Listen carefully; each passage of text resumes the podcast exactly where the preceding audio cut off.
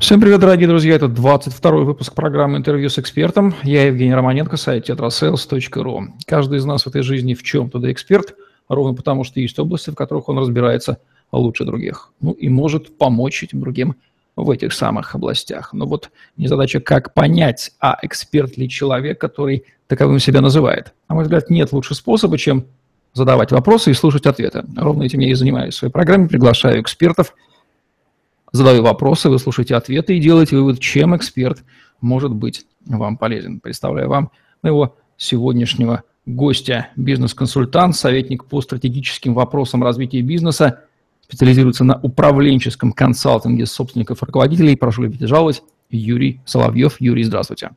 Здравствуйте, Евгений. Спасибо, что вызвались на эту непростую роль и согласились принять участие в качестве эксперта в программе интервью с экспертом «Управленческий консалтинг собственников, руководителей» такая тонкая и одновременно э, тяжеловесная сфера. Эти люди не каждого к себе подпускают. Как получилось так, что Юрий Соловьев оказался в этом амплуа? Расскажите нашим уважаемым зрителям ваш, вашу личную бизнес-историю, как вы попали на этот Олимп консультантов. Ну, на самом деле это достаточно курьезная такая история. Я не планировал никогда стать консультантом. Я закончил военное училище, где у нас преподавали офицеры-афганцы, и они рассказывали, что такое, что, что такое хорошо и что такое плохо в 3D-формате.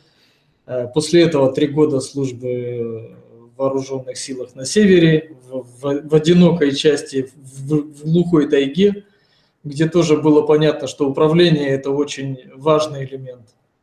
Э, после этого у меня было 10 лет владения собственными проектами, от создания розничной сети в 30 э, торговых точек, потом э, производство меховых изделий с поставками в 16 регионов Российской Федерации и так далее. И вот в какой-то момент, наверное, со своими знакомыми, друзьями мы начали встречаться, обсуждать э, за чашкой чая, бильярдной и так далее, и так далее. Ну, в общем, самые банальные истории. И получилось, что одному, второму, третьему, четвертому, пятому я подсказывал кому-то, говорил, давай подберем других сотрудников, давай сделаем маркетинговую акцию, давай, давай, давай, давай. И в какой-то момент один из них пришел ко мне с конвертом, сказал, это твоя доля. Я говорю, доля чего вообще, о чем речь? Он говорит, я купил у тебя квартиру за 12 миллионов, вот твоя доля за то, что ты мне помог развить бизнес. И вот, наверное, это, это был момент такого... Признание деньгами, такое очень понятно да, для человека бизнеса. удивление, да, удивление. За, за что? Когда я открыл конверт, так посмотрел на плотную достаточно стопочку денег, я так удивился прям совсем, потому что ну, крайне неожиданно получить деньги ни за что. Как я тогда думал? Я думал, что все люди думают именно так, что все люди видят проблемы, что все люди понимают, как их решить, что у каждого человека есть перед глазами вот карта возможностей там, и так далее, и так далее. А в результате после первого конверта я сразу сформулировал какую-то первую свою мысль, и начал э, помогать уже на профессиональной, скажем так, основе с тем опытом, который у меня был по организации продаж, организации маркетинговых э, акций, технологий. Постепенно, постепенно малый и средний бизнес. И вот э, уже позже я встретил, наверное, представление, первое представление о слове консалтинг. Я вообще не, поним, не знал, что это такое вообще, что это за индустрия, как она работает. То есть все начиналось сугубо интуитивно, на практичной какой-то простой, простом своем опыте. И вот в результате уже через какое-то время я перешел из э, консалтинга процессов, потом консалтинг был операции, а теперь уже на сегодняшний день это стратегическое управление, это управленческий консалтинг, э, кадровый консалтинг. И на сегодняшний день это основная моя, основной вид деятельности. То есть это человек, которого мир сам признал самым явным образом конвертом с неожиданным То есть, наверное, вашу да. компетенцию как того, кто может быть советчиком а, высоко располагающейся касты людей, для которых авторитетов. А есть вообще для этих людей авторитеты? Кто вообще такие собственники и руководители? В чем разница между этими двумя словами и состояниями души? А, здесь очень интересный есть момент, э, что так как я сам собственник бизнеса и по сегодняшней, сегодняшней своей роли участник еще в нескольких проектах э, в качестве где-то соучредителя, где-то доверенного лица, участвующего в рисках и прибылях компании. Когда встречаешься с человеком на уровне сердца, на уровне, не знаю, души, то ты тут же понимаешь, кто перед тобой сидит по вопросам, по мимике, по реакции, по отношению к делу, по глубине понимания. Например, у меня был характерная такая история, приходит э, крупный владелец нескольких предприятий с седыми висками, глубоко за 60. Он говорит, ты знаешь, я вот попал в очень затруднительную ситуацию и недавно разговаривал с одним из вот ведущих психологов. Я, говорит, ему говорю, вот ты знаешь, я потерял там почти 116 миллионов за последний месяц. А он сидит, говорит, на меня смотрит пустыми глазами, говорит, да, я вас понимаю. А мне так хотелось, говорит, ему закричать, ни хрена ты меня не понимаешь, как ты можешь понять, у тебя зарплата, сколько у тебя вообще зарплата? И я, говорит, еще какое-то время, там 5-7 минут поговорил с ним, встал и ушел. И здесь вот, когда ты говоришь человеку фразу «я тебя понимаю», вот ты должен это действительно понимать. Ты должен понимать, как ты потерял деньги, как у тебя пересохло во рту, как ты думал, что это сон, что это, что тонкая струйка вот холодного пота по позвоночнику бежала. Вот это все, когда оно пережито, и ты разговариваешь с человеком единой с тобой души и концепции, здесь не надо никаких доказательств. Он тебе задает вопрос, получает именно ответ на свой вопрос, именно в том формате, в котором он может его использовать здесь, сейчас, в этих месте, времени, обстоятельствах. И вопрос сам собой снимается. Ну, естественно... Позвольте констатировать, правильно ли будет сказать, что собственники и руководители – это те люди, которые испытывают колоссальный дефицит понимания со стороны окружающих их. Это очень одинокие люди. Это верно? Это не просто верно, э, это вот в моей практике продемонстрировано, не знаю, сотнями случаев. Через меня уже прошло почти 4 тысячи руководителей и владельцев. И вот сейчас владелец вообще отличается от топ-менеджера, как мама отличается от няни. Вот мама, она носила ребенка, она его родила. Очень хорошее а, сравнение. Да, а топ-менеджер, он, он тоже любит этого ребенка, он заботится, он э, наслаждается процессом общения, э, развивает его, делает все. Но вот этого глубины осознания, глубины смысла, глубины понимания не хватает. И в этом ключевое отличие этих двух позиций.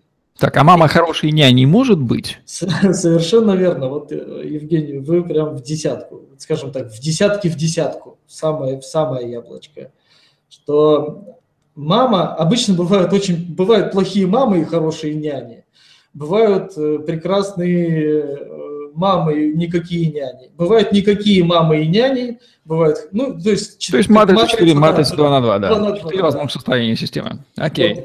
И у этих двух людей самая, наверное, задача главная, которая стоит всегда передо мной и всегда стоит перед компанией, найти тонкий вот этот момент взаимопонимания между собственником, что он хочет, потому что собственник смотрит на картину стратегически, масштабно. А топ-менеджеру надо это перевести в управленческие процессы, в задачи, в системное действие, в системное последовательное действие. Кстати, а вот взаимопонимание между собственниками и наемными топ-менеджерами, здесь как обстоят дела в реальности в российском бизнесе? А, здесь тоже очень много, э, громадное количество нюансов, и они зависят от того, насколько, э, наверное, можем рассмотреть тоже в такой матрице, это некое предназначение человека и его профессиональное развитие. То есть мы не можем, вот есть люди способные, есть люди готовые к действию. То есть есть два понятия, способность и готовность. Вот мы можем взять очень способного, и примеров тому миллион. Есть, допустим, менеджеры по продажам, которые знают, как продавать и расскажут вам лучше любого бизнес-тренера. Но при этом, когда они приходят к клиенту, у них встает клин в голове, и они не понимают, что дальше делать. Вот это есть способность, отсутствует готовность. То же самое у владельца. Владелец может перегореть, у него может появиться новый интерес на, горизонте, у него может э, пропасть просто личная внутренняя мотивация. И это все очень важно, чтобы топ-менеджер чувствовал, ощущал это. В российском бизнесе на сегодняшний день эти моменты очень плохо описаны. Вот я 15 месяц сейчас пишу книгу, И я не знаю, честно говоря, когда она закончится, но я вот хочу именно написать качественный продукт, который понравится прежде всего мне, как, как читателю. Я решил стать цензором собственного издания. Потому что много прочитал, уже много, много как-то вот и воды, и, и не тех примеров. И хочется вот отдать э, качественный продукт, чтобы люди увидели себя со стороны и поняли, насколько поняли мир другого человека. Мир э, стратегический должен на каком-то этапе перейти в мир э, конструктива и так далее. То есть взаимообмен должен произойти. В России на сегодняшний день это очень слабое звено, тонкое место. Окей, очень интересная подводка. Можно было углубиться, но мы договорились поговорить сегодня об эволюции отечественного бизнеса за последние 25 лет из 90-х даже не в 21, а в 22 век. Через ваши руки, глаза, сердце душу прошло и проходит множество компаний из традиционных, я бы даже сказал, консервативных отраслей, коих не одна сотня можно насчитать. Не будем сейчас набрать инновации. В конце концов, Россия у нас большая страна, не все у нас в Москве, хотя Новосибирск город академического да. мышления. Я не знаю, у вас там тоже со стартапами все хорошо, но возьмем что-то такое потрадиционнее. Что такое, на ваш взгляд, отечественный бизнес? Если вы могли его описать несколькими емкими фразами, вот бизнес, который вот издавна существует, э, это вообще что за феномен? Он поддается изучению, осмыслению, описанию, классификации, эволюции? А здесь очень э, вот э, Действительно, у нас тема сегодня огромнейшая, и хочется рассказать обо всем, и ты понимаешь, что ты не можешь там в два слова засунуть 22. Ну ничего, я помогу, моя роль к этому сведется, чтобы мы не ушли, в то же время э, значимые моменты не упустили. Э, наверное, основная часть э, моих клиентов – это все-таки Москва и города-миллионники, потому что вопросы стратегии и смыслов, они решаются где-то вот в этом поле. Второй момент, что на сегодняшний день есть э, три структуры, каких я вижу, отечественного, отечественного бизнеса. Это те, кто застряли в 90-х, это некий такой хаос-менеджмент, э, ситуационное мышление, их еще называют оппортунисты. Это те предприниматели, которые э, в момент перехода плановой экономики к рыночной, они видели возможности, пытались их как-то реализовать. Сегодня они торговали носками, завтра КАМАЗами, послезавтра золотом и кто-то на этом очень сильно выигрывал, кто-то прогорал. То есть это время э, дикой синусоиды от плюса к минусу. И вот на сегодняшний день этот э, сегмент бизнесменов, они впали в некий такой э, анабиоз, ступор, потому что они не видят таких явных открытых возможностей и не понимают, что делать, э, как делать системный продукт. Многие из них перешли, многие вернулись на, на прежние места работы, они опять ушли в найм. Я знаю просто вот, я давно с 90-х э, тоже достаточно большое количество пересекаюсь с людьми, с бывшими тогда успешными бизнесменами. Например, э, мой знакомый, вот Олег, у него дома стояла коробка из-под большого телевизора, это был кошелек. Вот мы когда собирались, я у него закупал, я вытаскивал из всех там сумок, карманов деньги, мы с ним резинками это все переплетали, бросали их туда. Никто их там особо не, по пачкам не укладывал, между собой не, не задурялся. То есть рассчитывались брикетами туда-сюда. Вот. И сегодня он работает в такси. То есть как получилось так, что человек, который в то, в то время мог за неделю купить квартиру, сейчас работает таксистом. Вот эта стагнация мышления, когда нельзя, человеку сложно увидеть, а иногда невозможно увидеть, что будет завтра. Отсутствие какой-то стратегии планирования, да, видения. И вообще многие люди об этом не задумываются. Вот это такой первый, наверное, сегмент. Второй сегмент – это те, кто начали потихонечку выстраивать структуру потихонечку. Она обычно выстраивается также хаотично, без понимания процессов, практически ни у кого в этом сегменте нет э, процедуры планирования как бизнес-процесса. Я сталкиваюсь с этим постоянно вдоль и поперек, даже в крупных, среднем и крупном бизнесе процедуры планирования как системного бизнес-процесса не существует. А второй несуществующий процесс – это информационное э, оснащение, да, информационная подготовка компании. То есть никто не собирает информацию, никто ее не анализирует, штатного аналитика, если он и есть, то он занимается чем-то вроде социальных сетей, то есть достаточно примитив, упримитивизирована э, позиция, которая является в компании базовой, главной.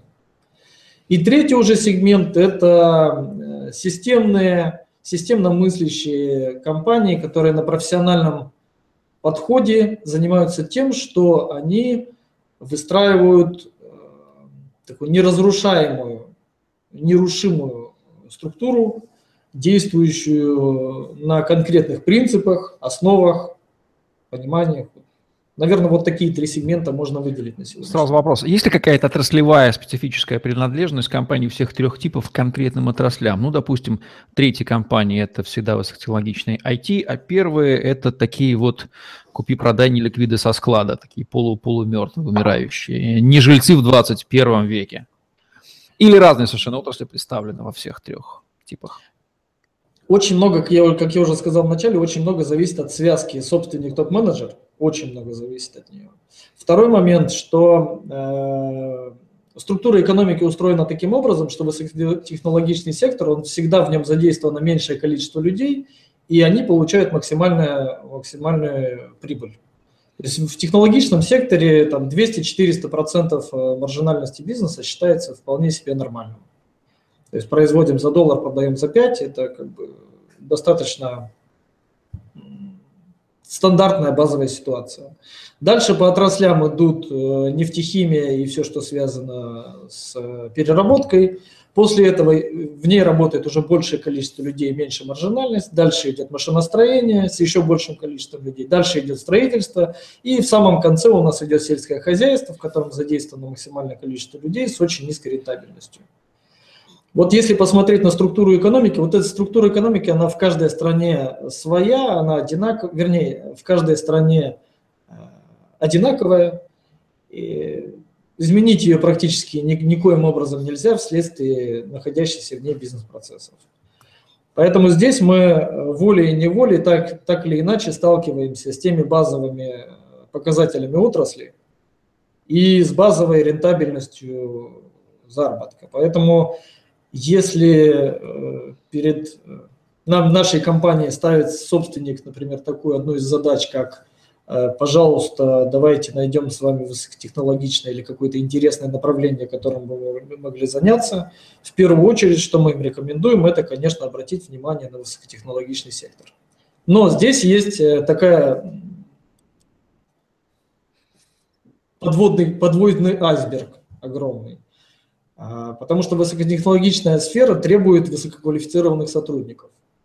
И э, требует четкую структуру управления со структурой взаимодействия. То есть вот эти моменты, смыслы, структуры, они должны в такой компании быть очень гармонично связаны между собой и соединены в единую ткань, такую ткань бизнеса.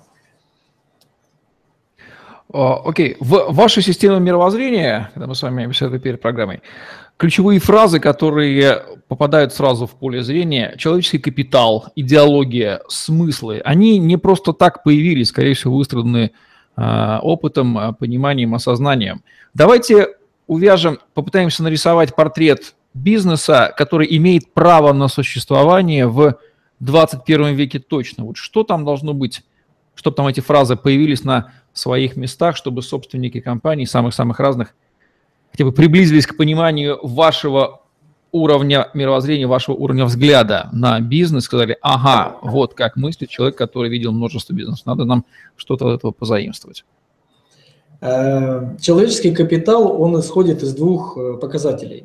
Вообще экономика и любое, любое слово, термин эффективность, как и эффективная экономика, эффективная компания, эффективный человек – они зависят от двух показателей. Первое – это количество работающих человек э, в компании. Например, если компания 50 человек и 500 человек, понятно, что эффективность, э, вернее, результативность этих компаний может быть разной.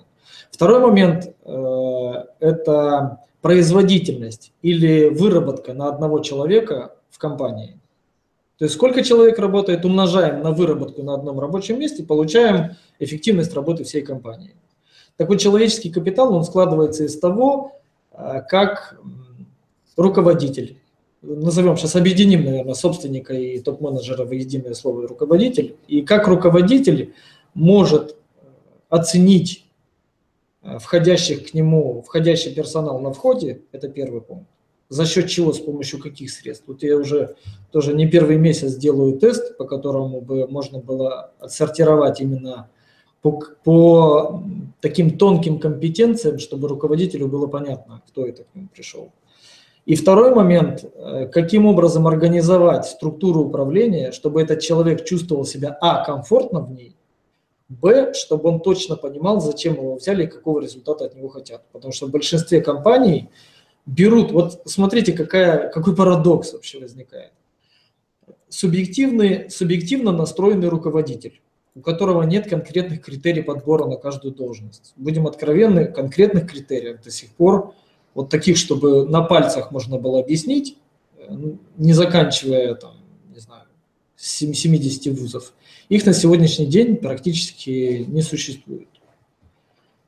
А чтобы можно было по внешнему виду и по типу человека сразу понять, он твой или не твой. И встречается субъективное такое мнение, и со второй стороны, в качестве сотрудника, он приходит тоже со своим субъективным представлением о себе. Вдвоем они Э, имеют еще субъективное представление о том, что им нужно сделать, и субъективный результат в конце.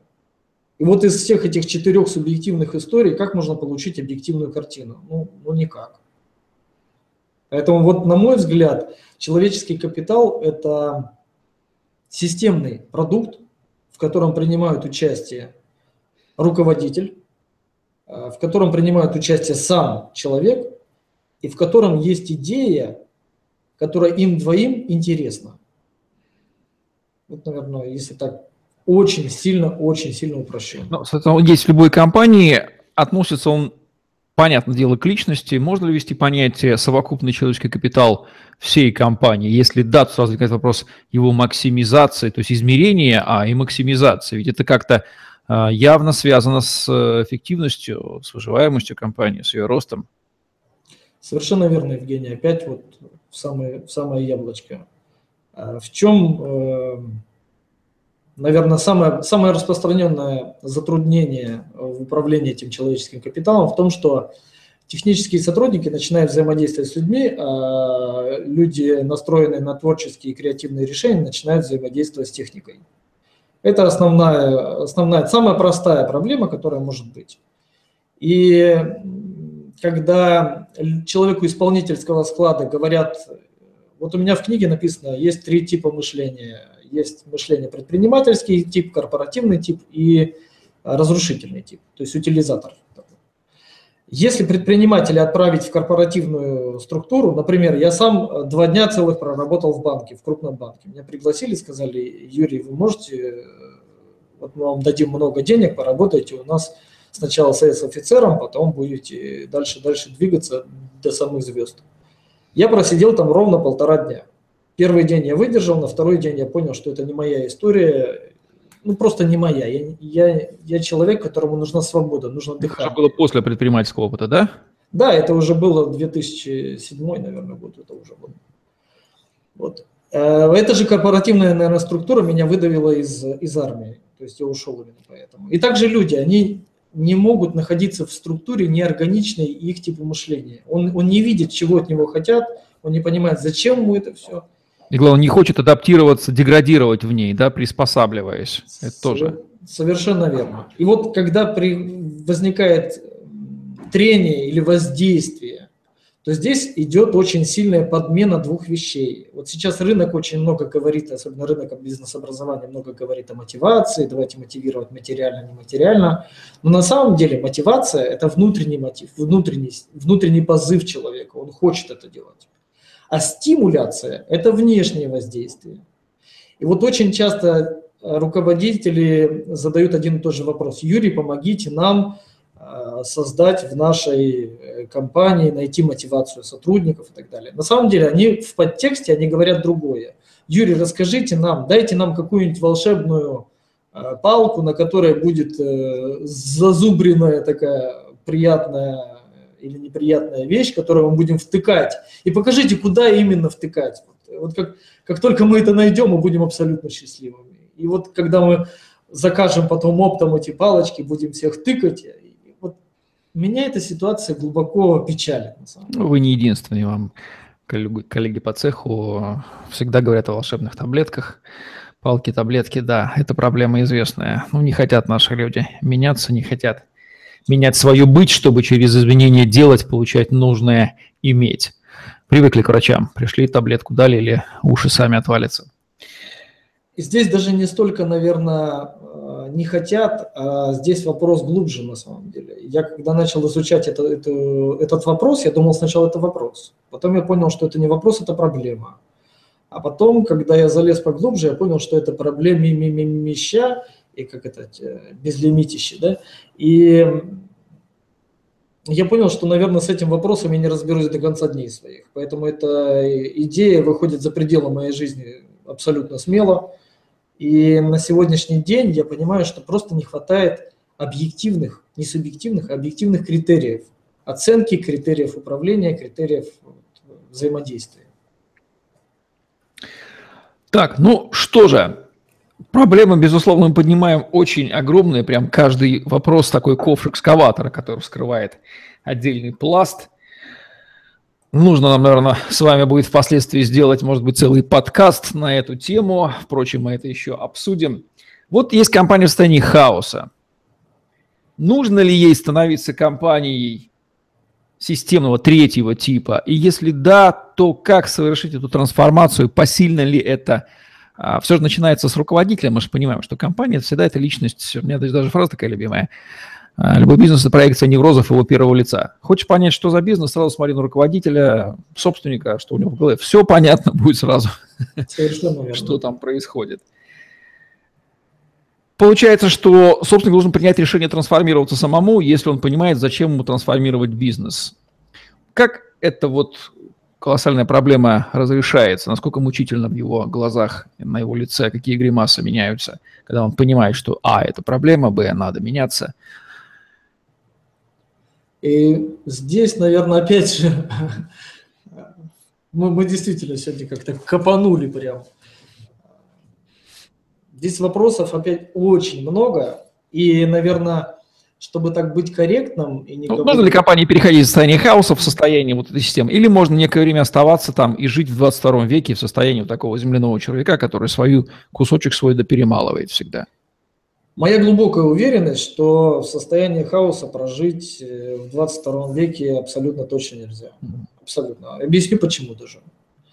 Э, например, до 2018 года, я абсолютно, абсолютно в этом уверен, по крайней мере, в, первой половине 2018 года, до, до, до лета 2018, никаких изменений в экономике происходить не будет по очень простой причине.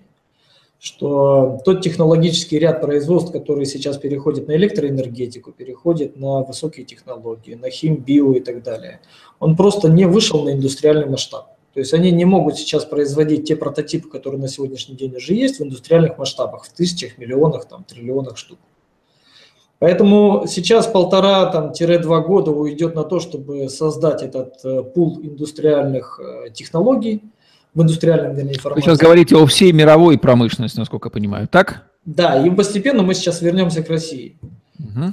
Да, и э, после того, как в развитых, ну, скажем так, не в развитых, а в лидерах, странах-лидерах, Япония, может быть, даже Корея, Штаты и так далее, Китай, вот эти высокие технологии в сфере именно бытовых вещей, например, автомобили, э, электромобили, которые на сегодняшний день уже не являются какой-то выдумкой, а являются серийным, но пока мелкосерийным производством.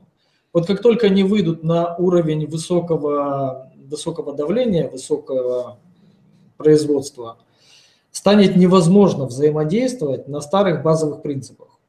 Поэтому на сегодняшний день те компании, которые, те владельцы и руководители, которые для себя решили, что мы немножко подождем, посидим, чего-то покурим на заборе и все опять вернется, ну, ну не вернется абсолютно точно. Мне казалось, что... полтора года, да, по большому счету, перед смертью. Да, ну, Нет, я думаю, что в России... в нижних конечностей уже такие. В России, наверное, это все-таки 2, 2,5, 3.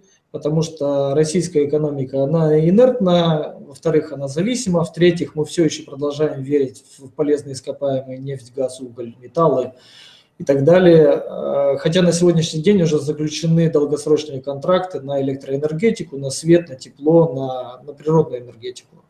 И это очень тревожный сигнал для российской экономики и для российского менеджмента. То есть между там производителями и там потребителями, да, и среди производителей этого в России, естественно, нету. Вот в чем тревожный сигнал. Так вы хотите сказать?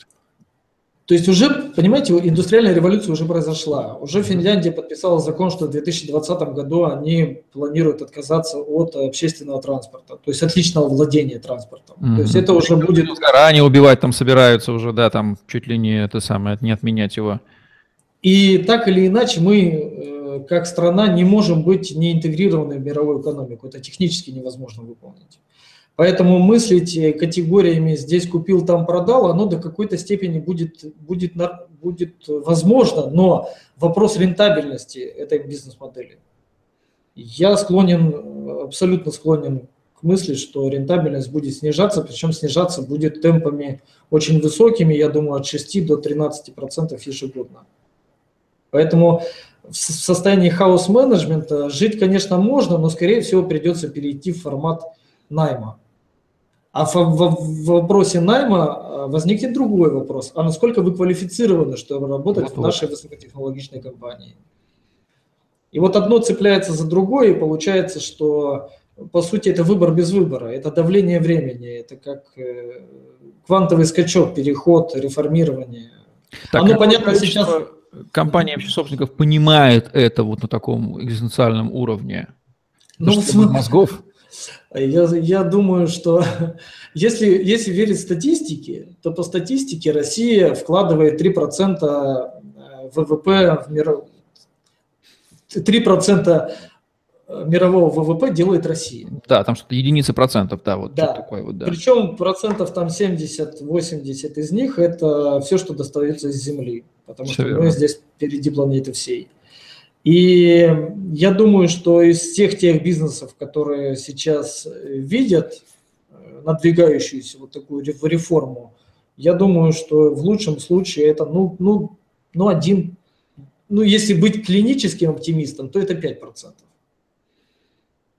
Вот у меня э, из ежедневного общения с руководителями разного уровня в разных странах, в разных городах возникает именно вот такое представление. Потому что я каждому говорю одно и то же. И наш с вами каст это как такой вот, ну, может быть, крик отчаяния да, где-то со стороны, что, что это уже наступило. Вот, Отличный крик отчаяния, таких криков э, каждый, такая капелька нам, да, камень точит.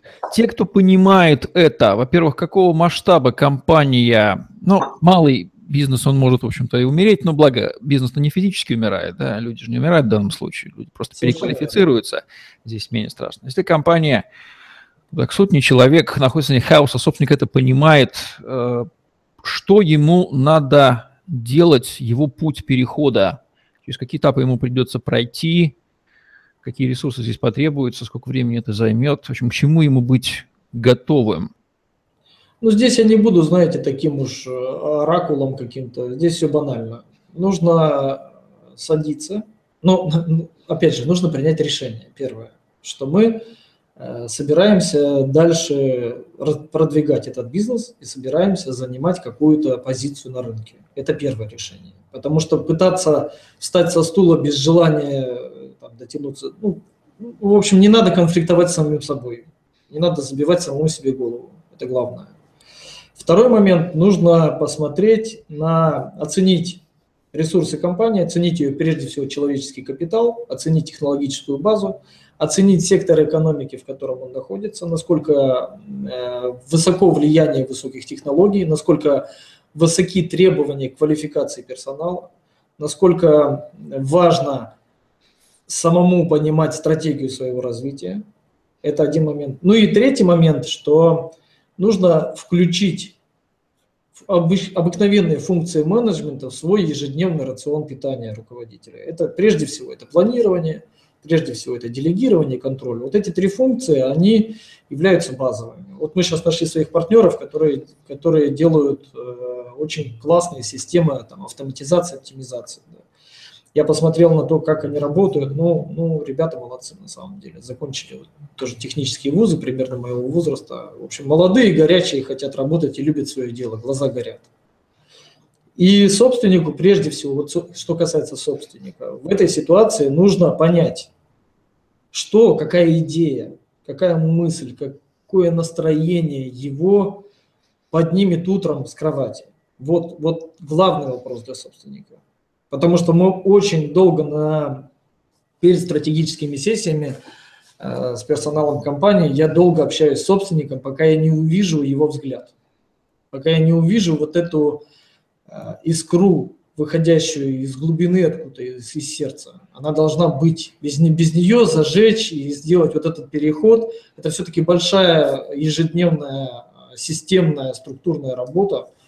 Без нее двигаться дальше, ну, это достаточно бессмысленно.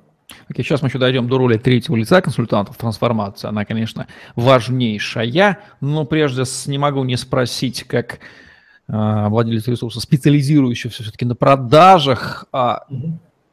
что ждет в ближайшие годы а, вот эти два бизнес-процесса с производством еще, в общем-то, у нас производственно-ментально ориентированных людей – с этим проблем, наверное, не очень много есть, хватает еще, да, все-таки наследие. А вот с продажами и маркетингом полный швах. Вообще, мне кажется, наш народ, он совсем не, не сейлз-ориентированный, не маркетинг-ориентированный. Что ждет, какая трансформация, вот эти два процесса жизненно важных маркетинга, как процесса генерации потенциальных клиентов и продаж, как процесс их конверсии в покупателей, там, удержания, все такое, на ваш взгляд? Ну, здесь э, я сторонник... Российских именно, да, э, да, да, да. российском бизнесе. Вот я сторонник идеи, что ни в коем случае... То есть в компании нужно воспитывать культуру общения с клиентом. Именно вот продажи должны превратиться из технической функции, из э, транзакционной функции, когда пришел покупатель, он что-то уже надумал себе, у него есть деньги, и он готов это взять, потому что больше нигде нету, как это было в тех самых 90-х. Сейчас э, есть трусы синие в крапинку и потому, что и с кармашком, и без, и с ремнем, и с плеером, и с чем угодно, и со скафандром, и с аквалангом. Поэтому здесь сейчас потребность в продукте нету. Э, спрос падает, э, глобализация расширяется. И в этих условиях нужно четко понимать, что люди будут приходить как это, от сердца к сердцу. Очень банальная, простая модель. Почему раньше не было письменности? Одна из версий, потому что ученик, учитель рассказывал ученику, а у ученика была настолько адекватная э, структура психики, что он запоминал все, что сказал учитель дословно. Поэтому записывать ему не было никакого смысла. Но знания всегда передаются от сердца к сердцу. То же самое. Э, товар, он должен передаться от сердца к сердцу. Если у вас стоят люди, ориентированные на общение с людьми, вот такие человек-человек, в контакте с людьми, эти компании будут развиваться в данный момент времени скачкообразными темпами. Я бы убил, э, ну убил, это такое в кавычках закавыченное, выбросил бы, убрал бы, ликвидировал, не знаю, сделал бы все, и всегда это делаю, чтобы технарей ни в коем случае не было в структуре управления э, продажами. Чтобы они не общались с клиентами ни в коем ни в поддержке, нигде их не должно быть. Потому что я каждый день являюсь потребителем той или иной э, услуги, и в службе техподдержки мне хочется просто сказать, какой ваш адрес, взять пистолет, приехать и застрелить всех. Так, а кто придет им на смену тогда? Ведь клиентщиков у нас вообще никто не готовит, не делает, они не знаю, вообще откуда берутся. Совершенно верно. И тот бизнес-тренер, который поймет, эту золотую нишу. А она реально золотая, не просто золотая, она платиновая, бриллиантовая. Вот как еще раз сформулировать эту правильную нишу? Давайте сейчас прям вбросим маркетинговый такой. А, вот есть конкретное определение, которое в данном, в данном случае в российской экономике отсутствует как факт. Называется клиентский опыт. Так. То есть компания должна наработать клиентский опыт по своей продуктовой линейке. То есть вот у нее есть продуктовая линейка, чем она занимается. Эта линейка может быть состоять из э, миллиона товарных групп наименований, классификации и так далее. И по каждой товарной группе должна быть наработка. Это задача, главная задача маркетолога, главная задача РОПа, главная задача коммерческого директора – нарабатывать клиентский опыт. Если этого не происходит в компании, бессмысленна вся история. Рано или поздно она загнется, это вопрос времени. Ну, причем ближайшего времени. Поэтому маркетолог и вместе с продажами, что, почему мы проводим стратегические сессии? Потому что на, одна из центральных задач является объединить, в конце концов, продажи с маркетингом. Потому что они что-то постоянно между собой выясняют. Что они выясняют, и понять никто Хотя, казалось бы, делить им нечего, все-таки в одной лодке плывут, на одной стороне прям борта сидят. Это какое-то безумие просто, вот если так со стороны смотришь. Так, понятно. Клиентский опыт. Да, есть куда копать. Покрутим эту мысль. Переходим плавно под финал э, к роли третьего лица консультанта, который помогает компании, собственнику компании, решившему идти по пути трансформации, понимающим, что выбора нет. Понятно, что без консультанта он это не сделает. Есть у него понимание, что ему надо иметь такого союзника, как его найти и какую роль он играет в процессе этой трансформации? Э, здесь тоже очень интересный момент. Он даже смешной немножко. Ну, не немножко, он прям, прям ржачный, если так уж. Давайте посмеемся. А, ну, не то, что мы с вами сейчас посмеемся, но выглядит это так по-дурацки. Потому что, первое, а, квалифицированных консультантов на сегодняшний день российского формата, ну, я знаю, фамилии не буду говорить, но на пальцах одной руки я их пересчитаю очень легко. Это вот те люди, которые готовы именно погружаться в такую глубину, потому что это сложная психологическая работа. После стратегической сессии я обычно выхожу после двух дней, я выхожу, мне нужен день-два вот просто, просто кушать, я не знаю, пить молоко и кушать апельсины. Потому что не получается, невозможно, невозможно в сегодняшней реальности добиться чего-то, ну, с моей точки зрения, как консультанту, не отдав себя, не отдав, не отдав часть себя. То есть хороший консультант – это тот, кто без остатка вкладывается в компанию? Я какое-то время работал в формате там, 24 на 7 и очень быстро понял, что я скоро умру. Потому что либо ты снижаешь качество своей работы, и тогда ты можешь нести одну и ту же историю в совершенно разные уши, либо ты заходишь и глубоко ныряешь. Но это требует всегда энергии, это требует дополнительных вложений, поиска информации, аналитического сбора и очень-очень-очень много чего. Поэтому здесь какая у нас история в отечественном, опять же, в отечественном менеджменте? что консультант воспринимается как нахлебник, который сейчас вот придет, и ему что-то нужно отдать за неизвестный результат.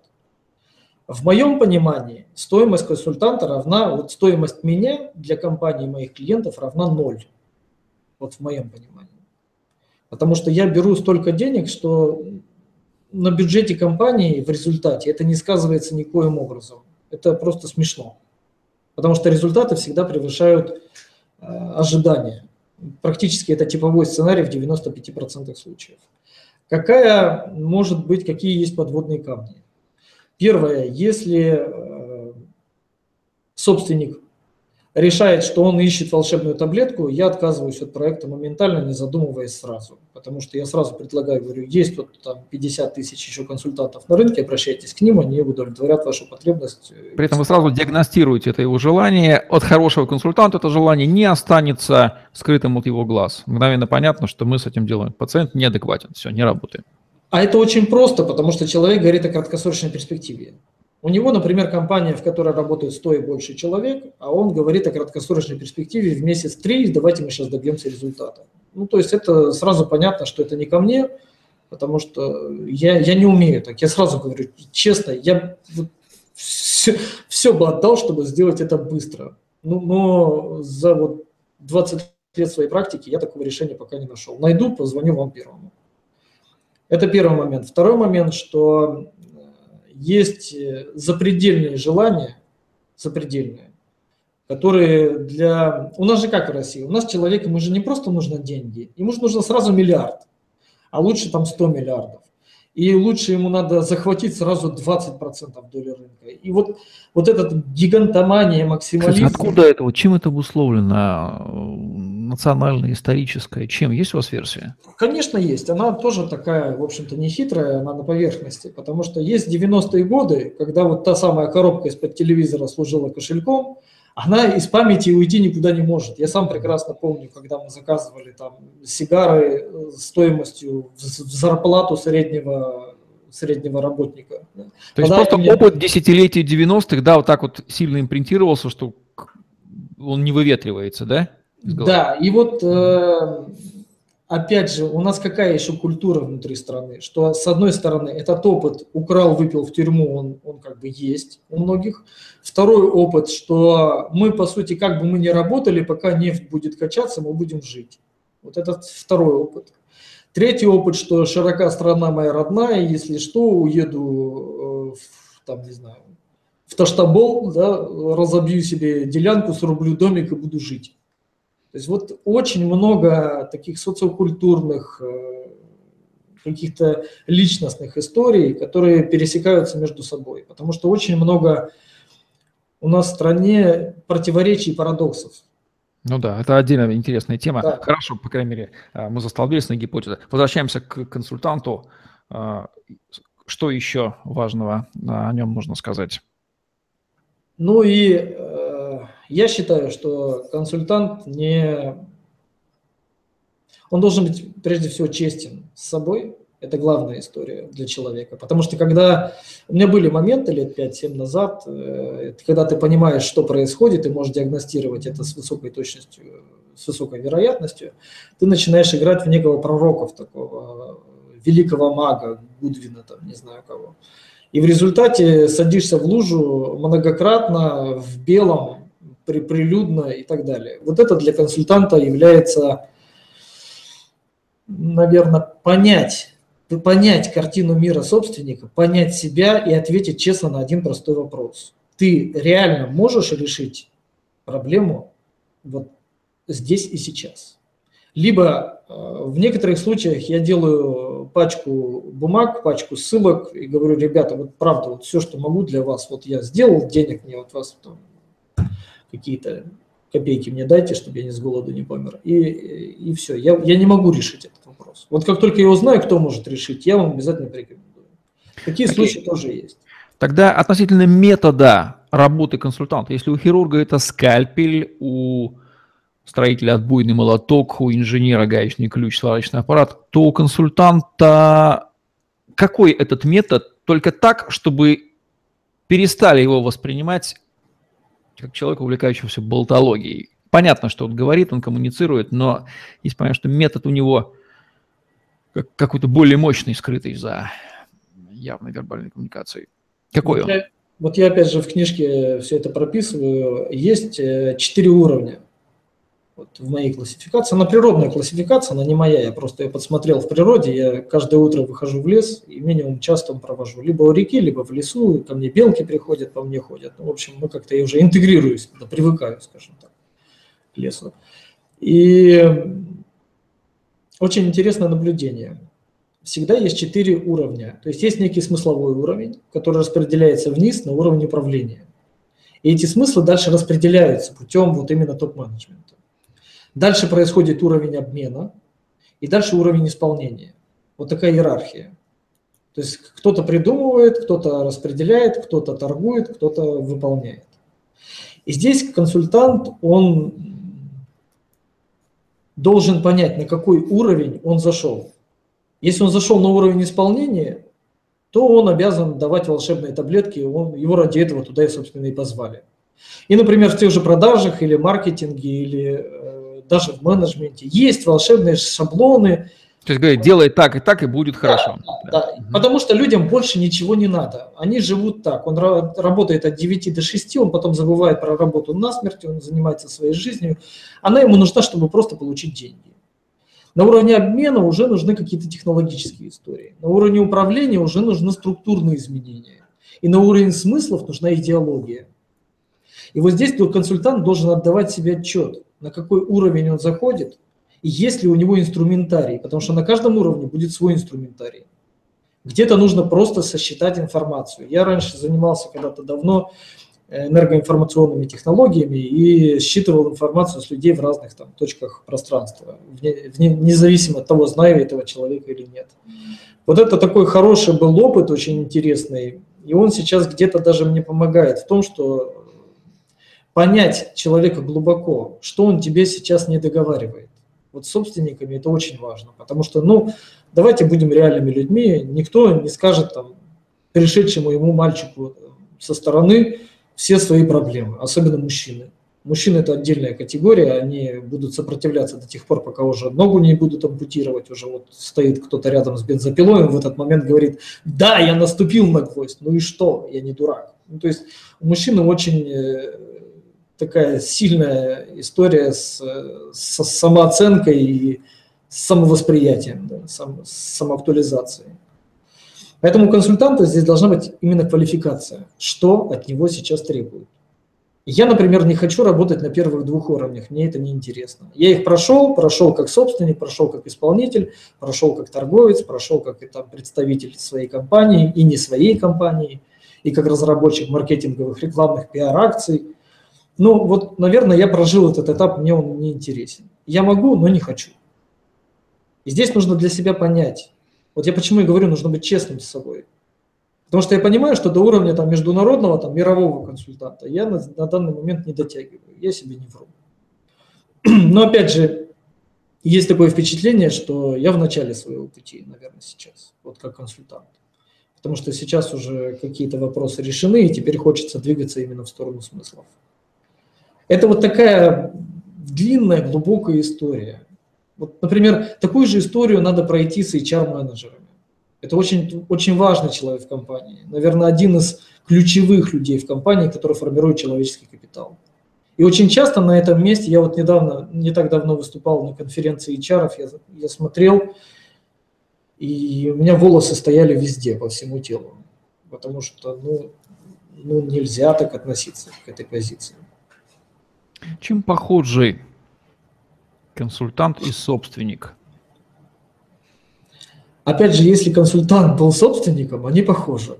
Если консультант вышел из среды, вот он работал исполнителем, потом начитался книжек, и он приходит к собственнику, то разговор не получится однозначно. И я знаю многих э, бизнес-тренеров, которые говорят, что, Юр, ну вот как-то вот с собственниками, там, с управленцами мне тяжело, как-то слишком остро, опасно. Они прям чувствуют себя не на своем месте. Денег хочется, а вход очень опасные. То есть они войти-то могут, а что там делать, они не понимают. Вот здесь консультант и собственник – это все равно какая-то такая, знаете, интимная история, она формируется не сразу и не быстро. И многие люди приходят на мой сайт, они читают, они что-то смотрят, а потом только где-то через полгода они могут обратиться за каким-то, за какой-то, может, рекомендацией или перв, впервые озвучить кусок своей проблемы. Доверие что нужно, чтобы установилось доверие между собственником и консультантом? Ну, наверное, первое – это, опять же, не врать себе и предложить человеку не врать э, тебе. Вот я это делаю сразу.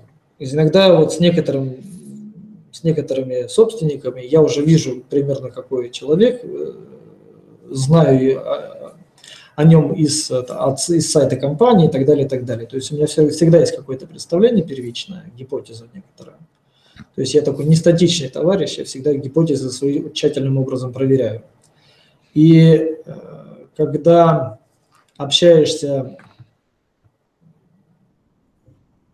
Вопрос потерял. Доверие между собственником и консультантом, а. что нужно, чтобы оно установилось? А, здесь э, я иногда прям говорю фразу такую, давайте вы мне будете мне врать, ну, а я не буду делать вид, что я вас слушаю. Опять же, это можно сказать далеко не всем и далеко не всегда. Но иногда я говорю именно так. Я говорю, давайте мы сократим время нашего общения, сэкономим деньги вам, а время мне. Поэтому вот уровень доверия, он все-таки, на мой взгляд, очень сильно зависит от того, пришел ли консультант с желанием помочь или он пришел с желанием заработать. Вот если пришел с желанием заработать, пишите письма. Рано или поздно эта история вскроется, и рано или поздно его в этом обвинят. Интуитивно. Это всегда, вот всегда ощущается, что тебя сейчас куда-то ведут. Вы знаете, как, как на поводке тебя ведут, это как колокольчик брякает, и всегда слышно, где ведут. И вот этот момент, он такой гадкий, на мой взгляд, опять же. Многие, многие не, не беспокоятся по этому поводу. Они говорят, ну и что, главное, ну да, пусть будет манипуляция, зато это ему во благо. Вот я предпочитаю работать с осознанными людьми. Ну, я скажу, что я нахожусь в гордом одиночестве. Раньше меня это бесило, я много раз пытался примерить на себя вот эти модели западных консультантов, которые говорят, вы там скажите вот так, подпрыгните здесь, присядьте так, напишите такой документ, и все будет хорошо. Я предпочитаю открытый, открытую историю. Но на нее, опять же, нужно иметь, как говорится, ну не то чтобы стальные яйца, а ну, какие-то яйца надо иметь точно. Собственник выбирает консультанта или консультант выбирает собственника, или они выбирают друг друга. Как это происходит? Должно происходить на самом деле.